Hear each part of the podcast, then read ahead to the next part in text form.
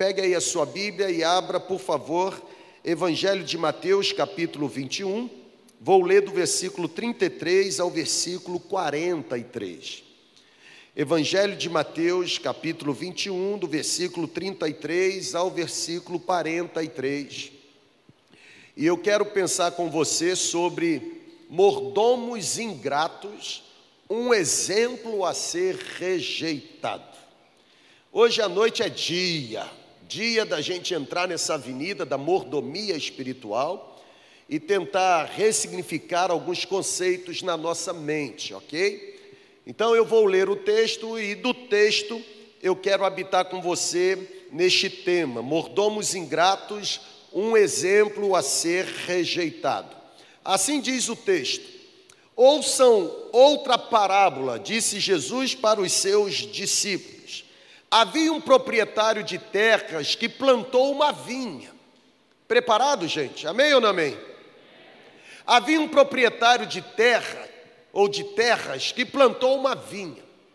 Ele colocou uma cerca ao redor da vinha, cavou um tanque para prensar as uvas ou um lagar e construiu uma torre. Depois ele arrendou a vinha a alguns lavradores e foi fazer um, uma viagem. O interessante é que, aproximando-se a época da colheita, o dono da vinha, o proprietário da vinha, enviou seus servos aos lavradores para quem ele havia arrendado a vinha e enviou seus servos para receber os frutos que lhe pertenciam, até porque a vinha continuava sendo dele. Os lavradores que tinham arrendado a vinha agarraram os servos do proprietário. A um espancaram, a outro mataram e também apedrejaram o terceiro. Então o proprietário enviou-lhes outros servos em maior número. E os lavradores que tinham arrendado a vinha trataram os servos da mesma forma. Por último, o proprietário enviou-lhes o seu filho, dizendo: a meu filho respeitarão. Mas quando os lavradores viram o filho do proprietário, disseram uns aos outros: Este é o herdeiro. Venham, vamos matá-lo, vamos tomar a sua herança. Assim eles agarraram o filho do proprietário, lançaram-no para fora da vinha e mataram o filho do dono daquela vinha. Portanto, disse Jesus: quando vier o dono da vinha, o que o dono da vinha fará àqueles lavradores perversos, àqueles lavradores ingratos? Responderam os seus discípulos: o dono da vinha matará de modo horrível esses perversos e arrendará a vinha a outros lavradores que lhe deem a sua parte no tempo da colheita. Jesus então disse aos seus discípulos: Vocês nunca leram isto nas Escrituras? A pedra que os construtores rejeitaram é exatamente a pedra que se tornou a pedra mais importante, a pedra angular. Isso vem do Senhor e é algo maravilhoso para nós. A conclusão de Jesus. Portanto, eu digo que o reino de Deus será tirado de vocês e será dado a um povo que deu os frutos do reino. Sabe, gente, eu cresci dentro de uma escola, uma escola que ensina que culto domingo de manhã é doutrinário, é para crente, e culto domingo à noite é evangelístico, é para não crente. Se é doutrinário e evangelístico, eu estou em dúvida. Se o que Deus tem para soprar agora é doutrinário ou evangelístico. Porque vai se tornar doutrinário para alguns e evangelístico para outros. Doutrinário para aquele que de, de fato estão de alguma forma desobedecendo, e evangelístico para aqueles que estão aprisionados. Porque Jesus está sendo claro através desta parábola da vinha. A grande verdade é que eu e você queremos extrair da vinha bons frutos, mas não somos tão responsáveis no trato com a vinha, a respeito do que o proprietário da vinha nos diz. Quando eu olho para esse texto, eu percebo que assim, está diante de nós um assunto extremamente desafiador. Eu vou dizer algo para vocês eu me sinto completamente incapaz de abordar um tema como esse. Porque para mim sempre é desafiador abordar um tema extremamente relevante, mas um tema que tem sido desprezado ou negligenciado por muitas comunidades. Eu estou me referindo ao assunto da mordomia espiritual. Eu estou falando a respeito da forma como nós lidamos com as bênçãos que Deus nos entrega. Aqueles lavradores receberam uma bênção, eles receberam a bênção de lidar ou de tratar, de administrar, de cuidar de uma vinha. Mas a parábola diz que aqueles lavradores foram lavradores ingratos, foram lavradores que não corresponderam à vontade do dono da vinha. E se existe um tipo de gente que precisa ser rejeitada, é exatamente gente que manifesta ingratidão na administração daquilo que Deus entrega. Você está vivo? Não, você está morto. Que tal você ficar vivo? Diz um amém aí, irmão, para me motivar. Isso. Porque esse assunto é complicado. E, eu quero assim, me esvaziar mesmo. Eu queria muito que qualquer um ou qualquer outro pastor do nosso time tivesse aqui agora. Porque para mim é desafiador. É desafiador abordar um tema como esse.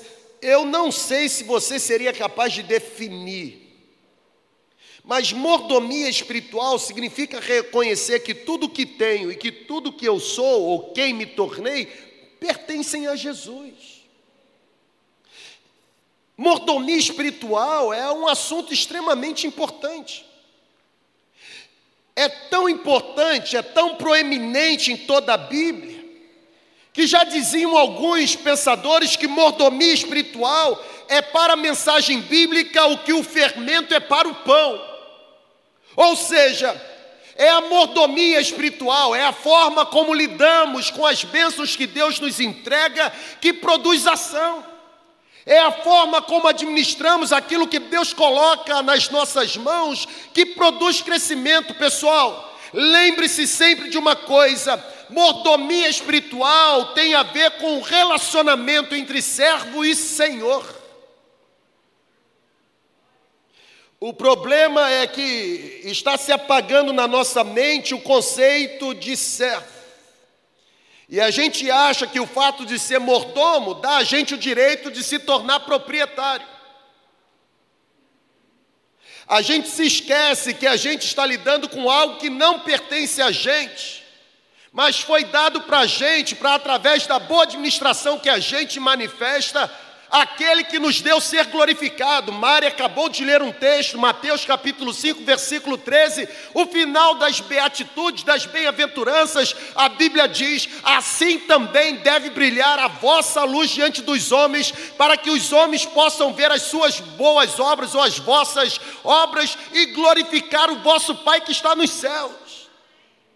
A forma como lidamos com aquilo que Deus nos entrega pode abençoar pessoas, mas acima de tudo glorifica o Deus que nos entregou. Sabe, gente, mordomia espiritual estabelece como verdade que Deus é o Senhor. Mordomia espiritual estabelece como verdade absoluta que Deus é o dono de tudo quanto existe na terra e no céu. Mordomia espiritual estabelece como verdade absoluta que Deus, sendo dono de tudo, concedeu a mim e a você o privilégio e a responsabilidade de administrar o que pertence a Ele. É preciso esclarecer É preciso esclarecer que nós, os homens ou humanidade, nós nós não somos, nós nunca seremos em absoluto os donos. Consegue compreender? É preciso esclarecer que nós nunca seremos de fato dono, nós sempre seremos responsáveis por aquilo que possuímos. A boa administração, seja do dinheiro, ou seja a boa gestão de qualquer outra coisa que você possua, a boa gestão dos bens que você tem, isso tudo é uma resposta que nós, enquanto bons mordomos, enquanto bons gestores, damos a Deus, o Deus que criou todas as coisas. A forma como eu lido com aquilo que Deus me dá é uma resposta àquilo que Deus me entregou.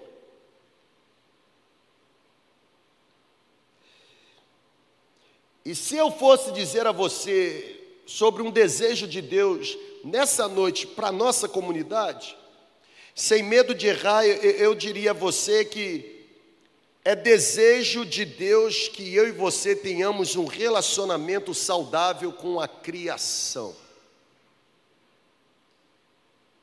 É desejo de Deus que eu e você sejamos capazes de reconhecer que todas as coisas foram feitas por Ele e devem voltar para Ele. Estão compreendendo? é noite de libertação.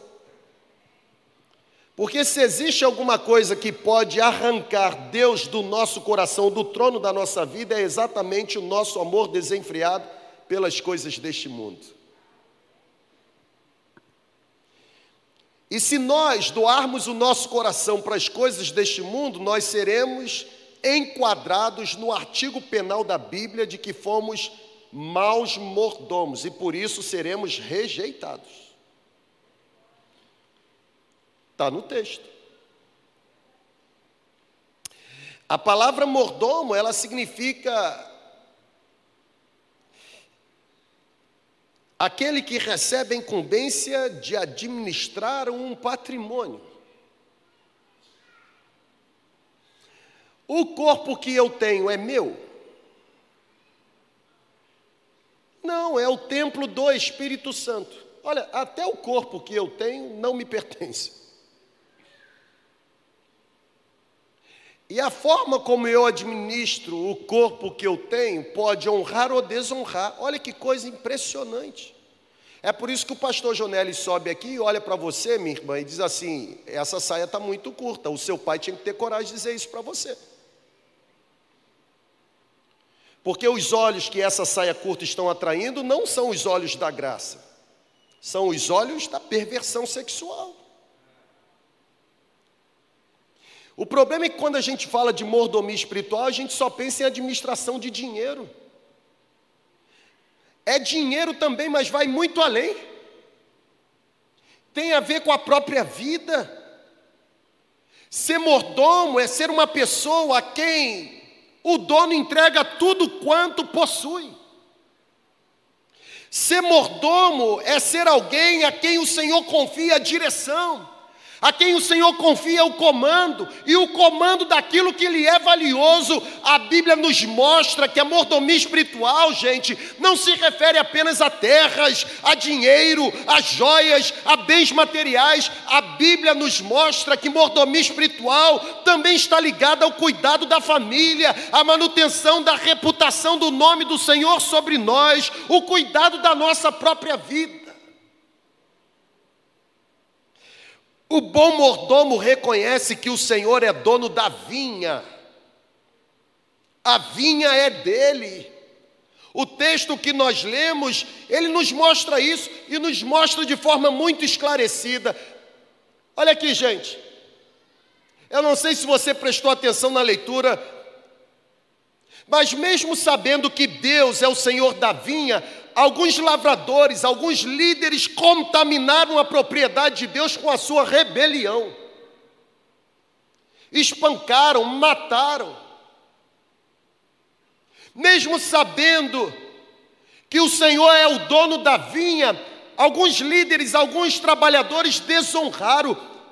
O mau uso dos bens que Deus coloca em nossas mãos é resultado da nossa rebeldia contra a soberania de Deus.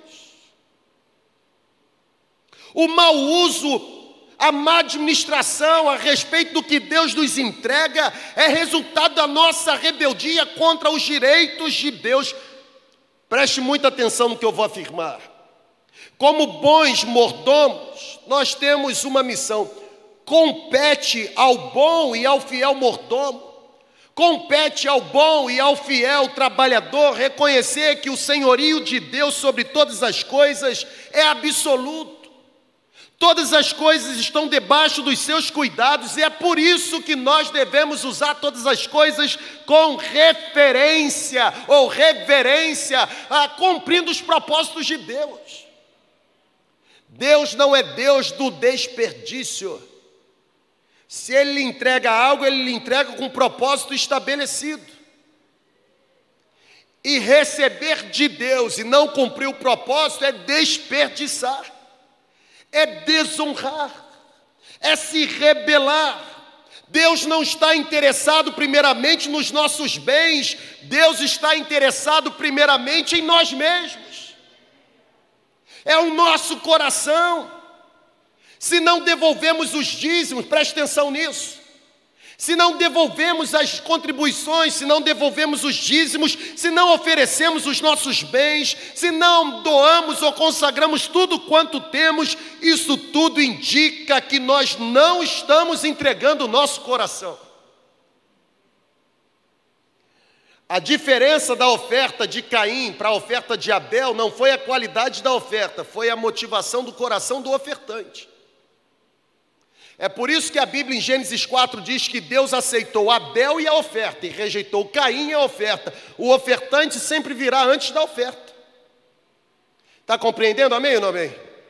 É por isso que Jesus ensina que quando você for entregar a oferta, se você se lembrar que tem alguma pendência com alguém, coloque a sua oferta sobre o altar resolva a sua pendência e depois volte para oferecer a sua oferta. Por quê? Porque mais do que interessado em receber, em receber o que você tem para entregar, Deus, os olhos dele estão voltados para quem você é. Tem a ver com o seu coração. Se o seu coração estiver inclinado para a direção correta, a inclinação correta do seu coração resultará em atitudes coerentes com o coração de Deus.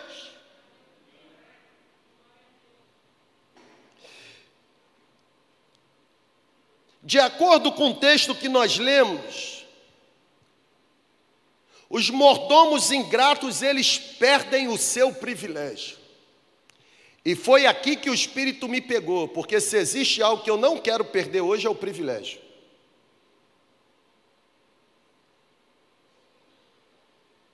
A Bíblia está dizendo, e isso está lá no versículo 43, portanto eu lhes digo que o reino de Deus será tirado de vocês e será dado a um povo que dê os frutos do reino. Ou seja, o texto bíblico está afirmando que a vinha será, seria dada a outros lavradores que seriam sim capazes de apresentar os frutos. Deus te entregou algo. A má administração ou mau uso do que Deus te entregou poderá resultar na perda do privilégio de obter. Ainda está aqui?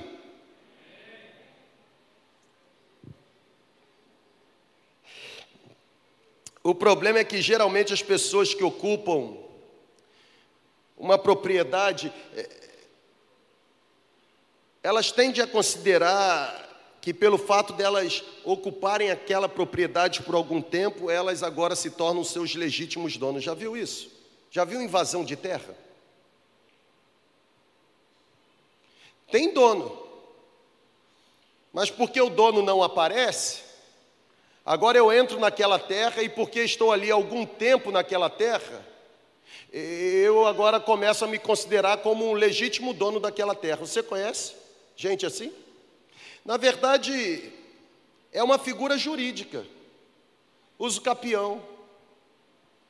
Olha para cá, por favor, deixa eu ensinar um princípio do reino de Deus para você. Não existe uso capião em relação aos direitos de Deus. E não existe uso capião em relação aos direitos de Deus por uma razão muito simples: Deus nunca se ausenta da sua propriedade.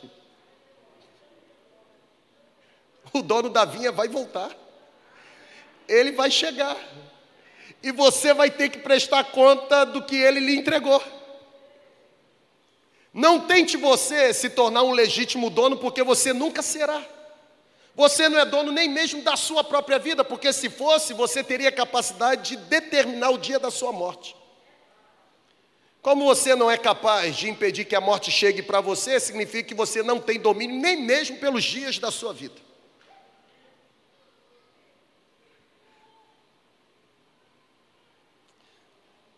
Maus mordomos, um exemplo a ser rejeitado. Pode ser que pela nossa cobiça ou pela nossa vaidade, não reconheçamos o nosso Deus como proprietário de absolutamente tudo, sabe? Mas eu preciso dizer a você, Deus, Deus está sempre do nosso lado. E olha para cá, Deus está sempre do nosso lado, pelo menos por duas finalidades. Primeiro, para nos ajudar e nos ajudando a receber o nosso louvor e adoração mas também Deus continua do nosso lado, se preferirmos, para nos julgar e dar a oportunidade que recebemos para outras pessoas.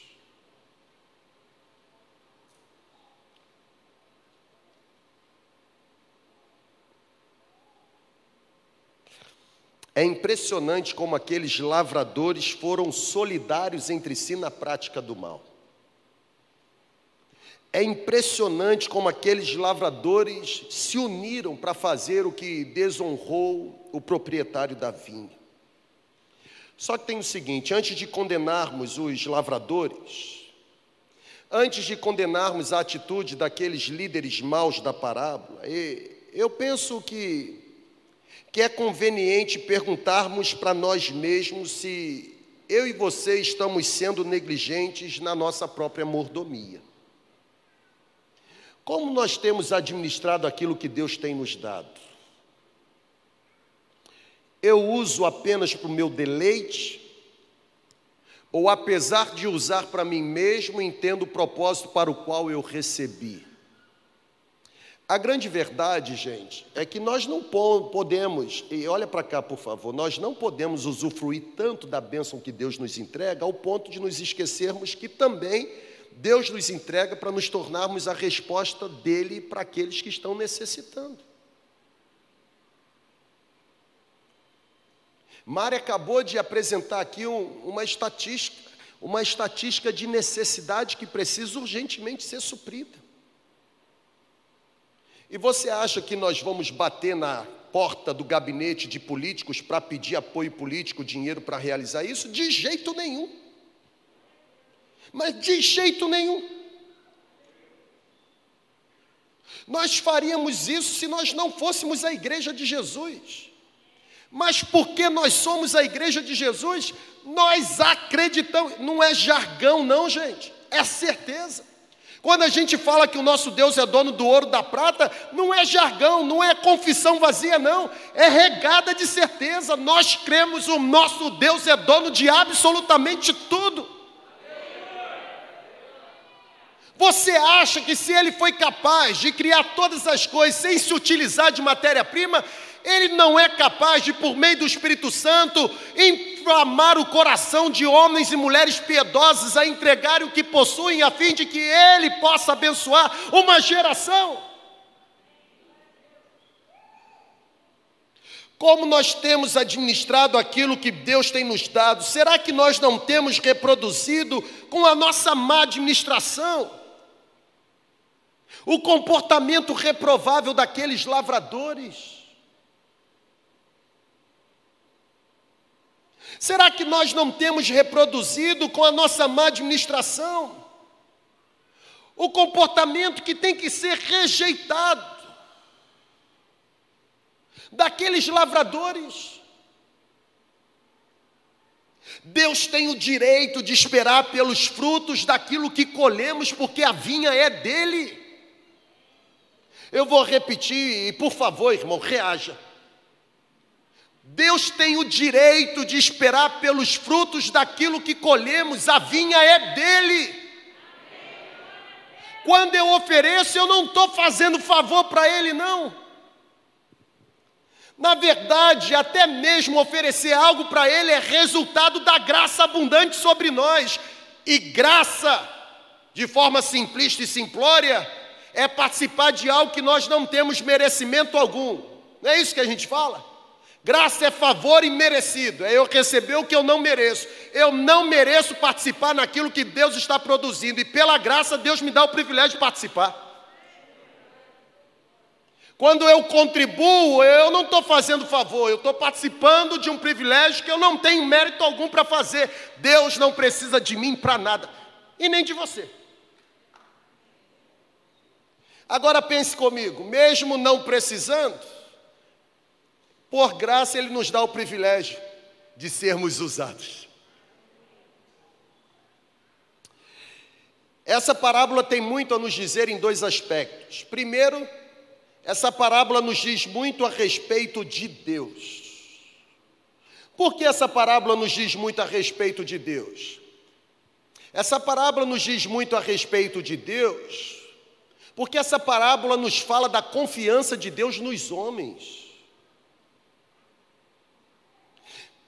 Cara, pensa comigo, olha que coisa fabulosa. A parábola diz que o dono da vinha confiou a sua vinha aos lavradores.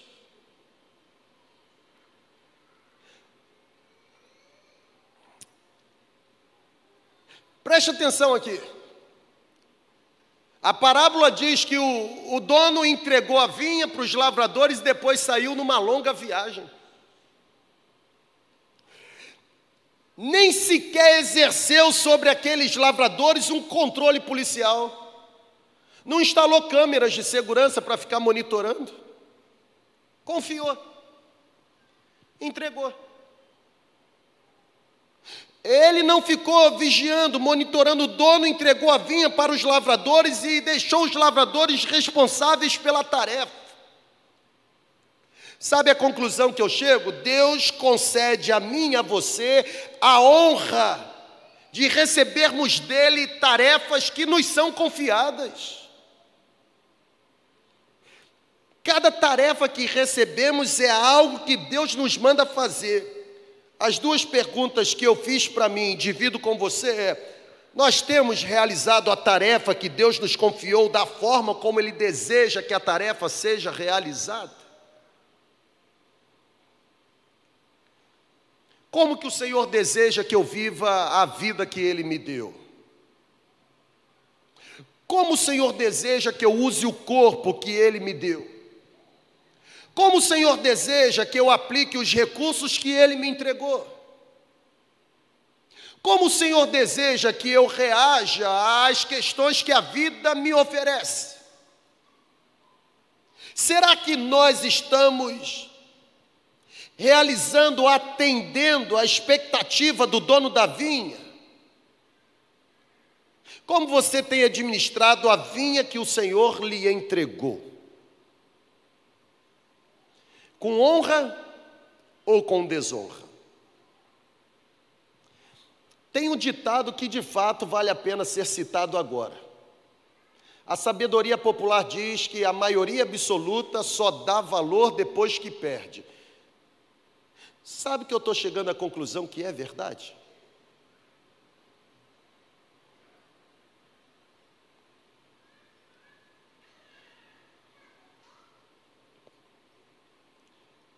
O que você tem, foi Deus que te deu ou foi o diabo que te entregou? Eu vou repetir de novo. Estou animado. Eu fico tão animado quando você começa a apertar essa poltrona, doido para sair correndo desse auditório. Graça e perturbação, irmão. O que você tem foi Deus que te deu ou foi o diabo que te entregou? Se foi Deus que te deu, ele não erra. E se ele não erra, por que você está desonrando? Fazendo má administração daquele que ele te entregou. Vai esperar, esperar perder para depois ressaltar o valor que tem?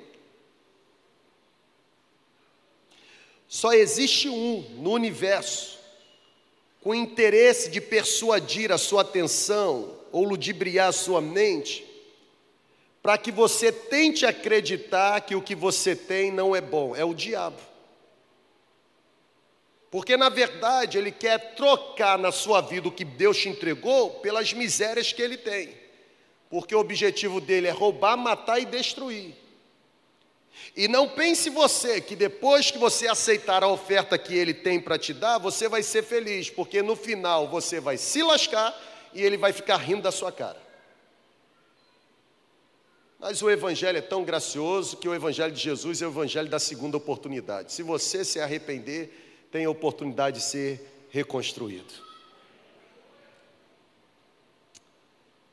Essa parábola diz muito a respeito de Deus, da confiança de Deus no homem, mas essa parábola também diz muito a respeito de Deus, porque a parábola nos fala da paciência de Deus. Pessoal, como Deus é paciente com a gente, né? Hã? Como Deus atura a gente. Tudo carne de pescoço. Tudo gente de dura cerviz, arrogante, soberba altiva, prepotente. Deus é paciente. Tem hora que eu fico pensando assim: se eu fosse Deus, jogava logo um fogo do céu e consumia o Adonias Júnior. Aí eu me lembro que eu sou o Adonias Júnior. Aí eu agradeço, obrigado, Senhor, pela tua paciência. Porque é difícil de me aturar, gente. O que, é que você está fazendo assim, Janete?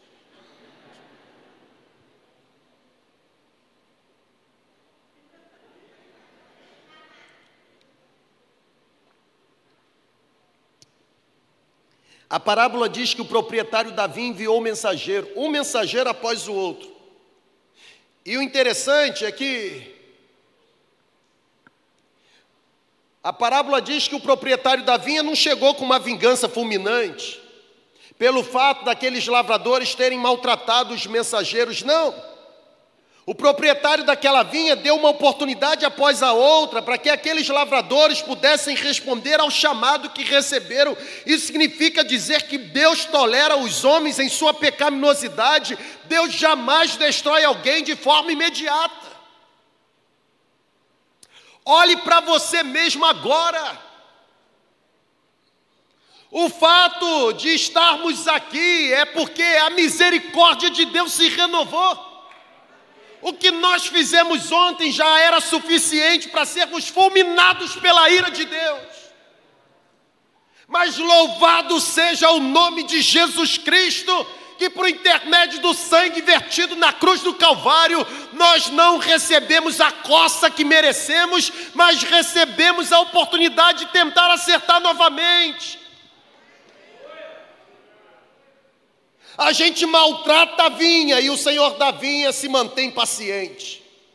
Toma mais uma oportunidade. Toma outra oportunidade.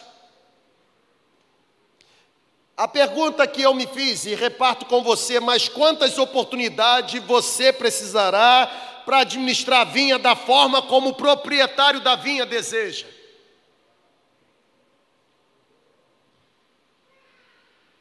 Mas quantas oportunidades, mas quantos sermões, quantos cultos, quantas celebrações você vai precisar? Na verdade, não é de mais celebração que você precisa, é de uma decisão. Tem que decidir. Eu sou dele, vivo para ele, sou propriedade exclusiva dele, tenho a marca dele em mim. Essa parábola diz muito acerca de Deus, porque a parábola nos fala do juízo de Deus. A parábola diz no final que o proprietário da vinha tirou dos lavradores a vinha e deu para outros. Eu tenho aprendido que o juízo mais severo de Deus se manifesta exatamente quando Deus nos tira, ou Deus tira das nossas mãos o privilégio de realizarmos a tarefa que Ele desejava que fosse feita por nós.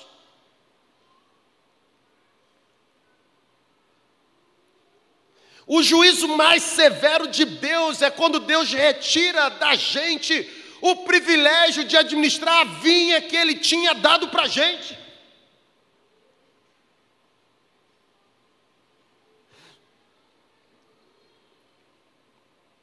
É necessário aprender que o homem desce ao seu nível mais baixo quando esse homem se converte num inútil para Deus. A maior tragédia da vida é se tornar inútil para o serviço de Deus. Servo mau, fiel, negligente, insensato.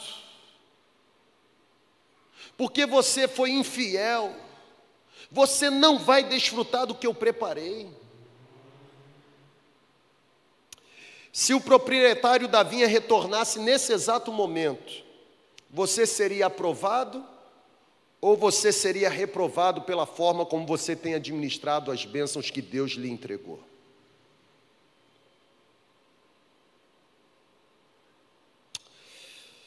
Essa parábola tem muito a nos dizer a respeito de Deus, mas essa parábola tem, também tem muito a nos dizer a respeito dos homens.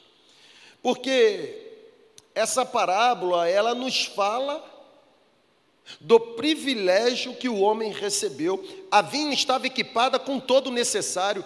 Logo no início da parábola, a Bíblia diz que o dono da vinha entregou a vinha aos lavradores com a cerca, ela estava cercada. A Bíblia diz que ele construiu ali o local para prensar as uvas, ele construiu o lagar, ele construiu uma torre, tudo isso aquele dono construiu com o objetivo de aliviar a atividade dos cultivadores, sabe? A, a forma como o dono entrega a vinha já preparada, isso permitiria aqueles lavradores cumprir bem a tarefa, é exatamente exatamente o que o céu está dizendo para mim e para você nesse exato momento. Deus não só nos dá uma tarefa para cumprir, mas Deus também se responsabiliza em providenciar os meios necessários para levar essa tarefa adiante. Que privilégio! Diante da visão que Deus tem soprado sobre a nossa comunidade de fé, Diante do movimento comunidade de fé, a pergunta é: o quanto você tem contribuído para que a visão de Deus para a segunda igreja se concretize? Você é um assalariado da visão ou você já se tornou um proprietário dela? Você está na arquibancada vibrando com os gols que estão sendo marcados, ou você já decidiu sair da arquibancada, entrar no vestiário, botar a chuteira, vestir a camisa, entrar em campo e fazer o gol que vai garantir, assim, a rendição de milhares de vidas a Jesus? Pessoal, é privilégio. Os anjos desejaram um privilégio, Deus deu para nós. Somos nós que temos o privilégio de abrirmos os lábios e testemunharmos a respeito da graça de Jesus. Que privilégio! Essa parábola tem muito a dizer a respeito do homem, porque essa parábola fala a respeito da liberdade humana. O dono da vinha deixou os lavradores, ou deixou que os lavradores fizessem a tarefa como quisessem. Como eu disse lá sobre o Deus da vinha, ele não ficou monitorando. E ele não ficou monitorando porque Deus não é um Deus tirano. Deus é como um comandante sábio, um comandante que encarrega uma tarefa aos seus soldados e confia que os seus soldados levará a tarefa a cabo. Nós não podemos transformar a liberdade que Deus nos dá em irresponsabilidade. Nós temos a liberdade de administrar da forma como desejarmos, mas nós não podemos nos esquecer de que seremos julgados pela forma como nos comportamos. Deus não se deixa escarnecer, tudo que o homem semear, ceifará. Tudo que o homem plantar, vai colher.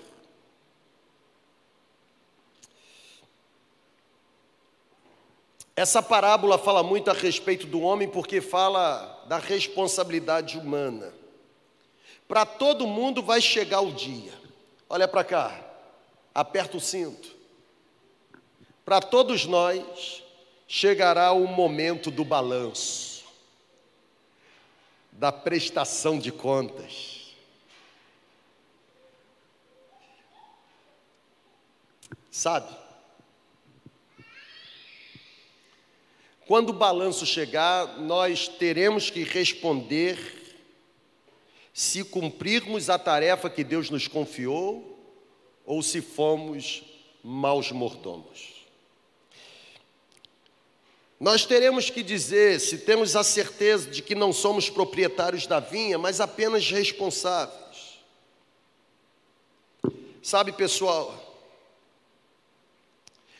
é melhor nós ouvirmos o que estamos ouvindo hoje aqui. Preste atenção, hein?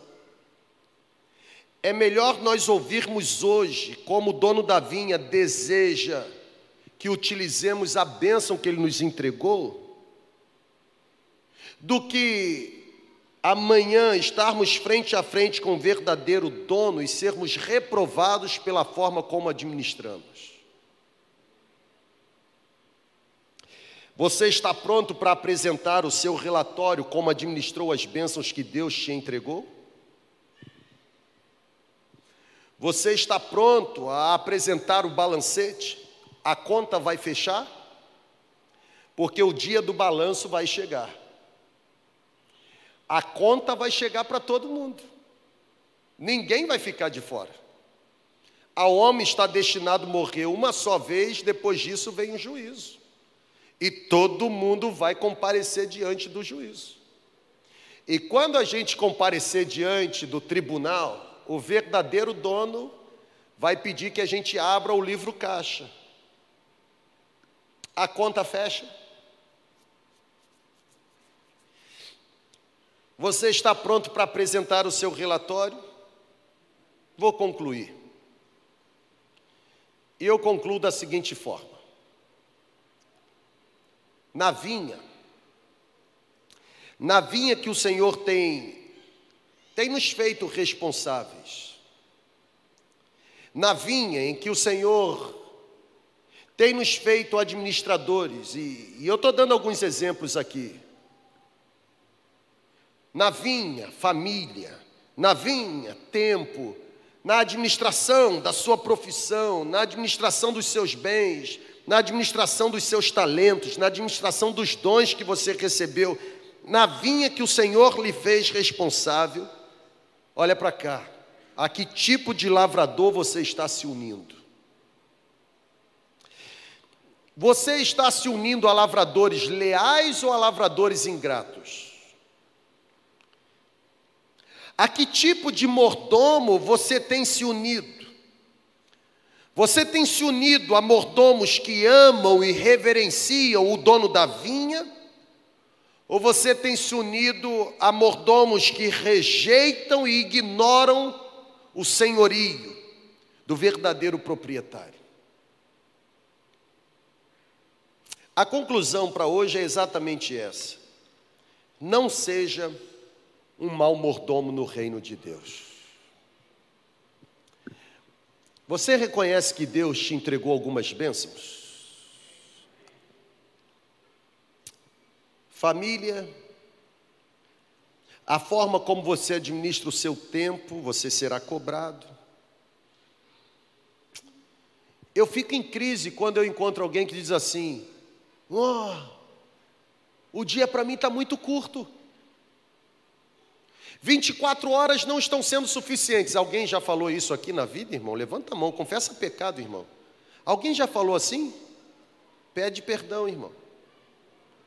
Porque quem estabeleceu 24 horas para um dia foi o próprio Deus, e Deus não erra no cálculo. As 24 horas estão sendo insuficientes porque você está fazendo mais do que ele pediu você para fazer. É sério. É verdade. Eu vou repetir. ele não erra. Ele não é irresponsável, ele jamais pediria a você para fazer algo além do tempo que ele lhe proporcionou.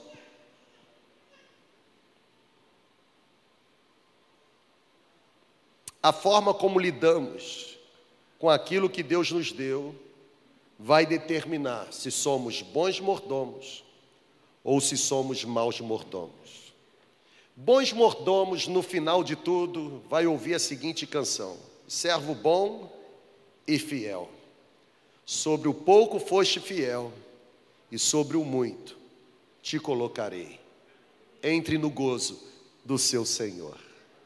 Aos maus mordomos, o som que se ouvirá é: servo mau, negligente, não lhe conheço, afaste-se de mim para o fogo eterno, preparado para o diabo e os demônios a forma como lidamos com aquilo que Deus nos entrega determina para que direção nós estamos caminhando. Que Deus nos dê graça e que a vinha que Ele nos entregou seja bem cuidada por nós, ao ponto de não perdermos o privilégio de continuarmos fazendo tudo quanto Ele deseja que seja feito pelas nossas mãos, com aquilo que Ele colocou sob a nossa administração. Fique em pé.